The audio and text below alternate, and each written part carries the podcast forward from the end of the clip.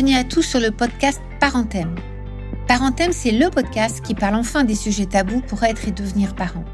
Il existe un très grand nombre de podcasts pour accompagner les parents au quotidien avec leur enfant, mais sur les thèmes délicats et douloureux, il n'en existe pas.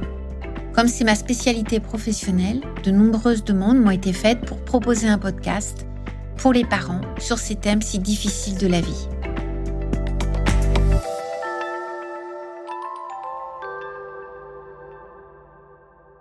Lorsque l'on est parent et que l'on est confronté à une situation de harcèlement scolaire, c'est particulièrement difficile.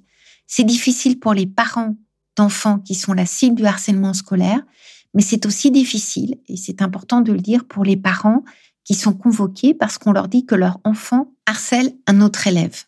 Si l'on comprend le harcèlement scolaire comme une violence liée à une souffrance des liens entre élèves, il est, pour ma part en tant que psychologue, vraiment important de mettre le curseur, de mettre les interventions d'emblée sur le champ du médical.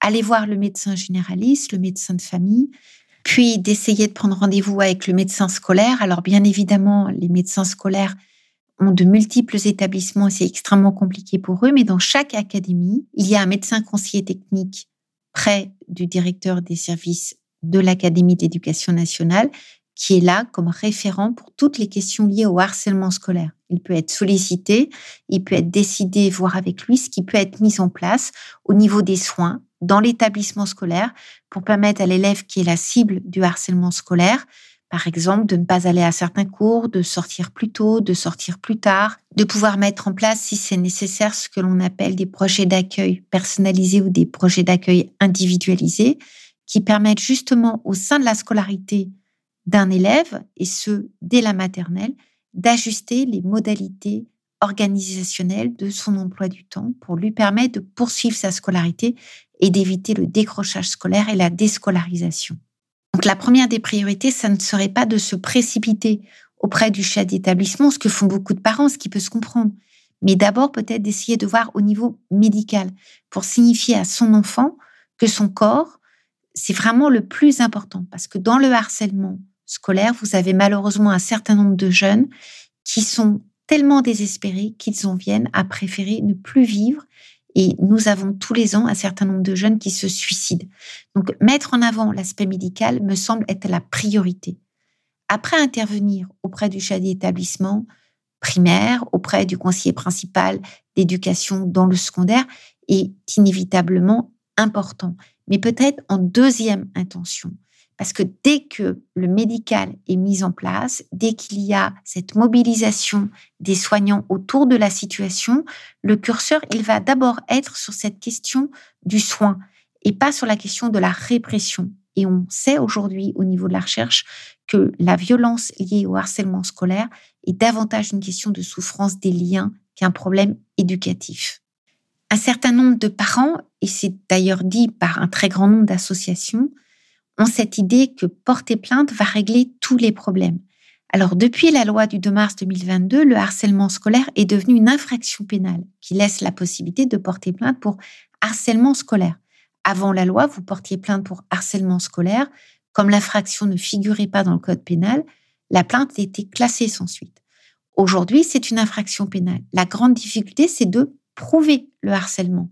Et nous avons vu que dans la plupart des situations de violence liées au harcèlement scolaire, il n'y a pas de traces, il n'y a pas de preuves. Et quand il y a des témoins, les témoins ont peur et euh, ne se précipitent pas pour expliquer qu'ils ont vu un tel faire ceci ou cela à tel ou tel élève. Il n'y a que dans les cas de cyberharcèlement où les enquêteurs très spécialisés arrivent à retrouver dans certains cas les adresses IP et les auteurs du cyberharcèlement. Mais ça n'est pas toujours le cas. Dans la plupart des situations, des élèves se sont suicidés, par exemple ces dernières années, avec des mises en cause très précises et des fois nominatives de jeunes ou d'adultes n'étant pas, selon eux, intervenus. Il n'y a pas eu de poursuite pénale au sens individuel et de sanctions pénales de ces personnes. Tout simplement parce que le système français est basé sur la présomption d'innocence. Et la présomption d'innocence, c'est très important de l'avoir en tête pour comprendre pourquoi certaines décisions sont prises. Un magistrat, pour poursuivre, il a la nécessité d'avoir des traces, d'avoir des preuves, d'avoir des aveux. S'il n'a ni traces, ni preuves, ni aveux, Il ne peut que classer sans suite s'il s'agit d'un procureur dans le cas du début d'une enquête, ou il ne peut qu'ordonner une ordonnance de non-lieu à poursuivre si c'est un magistrat juge d'instruction qui a été nommé. Dans les deux cas, il n'y a pas de poursuite. Mais ce qui est important de comprendre, c'est que l'absence de poursuite ne signifie pas que les faits n'ont pas eu lieu, qui est souvent mis en avant par les élèves qui étaient poursuivis et certaines fois par les établissements scolaires. C'est le système français, le système pénal, qui est comme cela. C'est très important de le comprendre. Donc, pour bien prendre en charge les situations de harcèlement scolaire, il y a probablement un curseur à revoir en privilégiant en première intention les soins, l'attention portée au corps, l'attention portée au psychisme, à la fois du côté des élèves, bien évidemment, qui sont la cible du harcèlement, mais également des auteurs pour qu'ils cessent ce type d'agissement. Et en seconde intention, compte tenu du système pénal actuel, tout le registre procédural qui est important, mais qui ne pourra pas régler les blessures psychiques. La réparation judiciaire, ça n'est pas la restauration psychique. Il y a un malentendu majeur. Il est fondamental, quand on parle de harcèlement scolaire, d'éviter ce type de malentendu.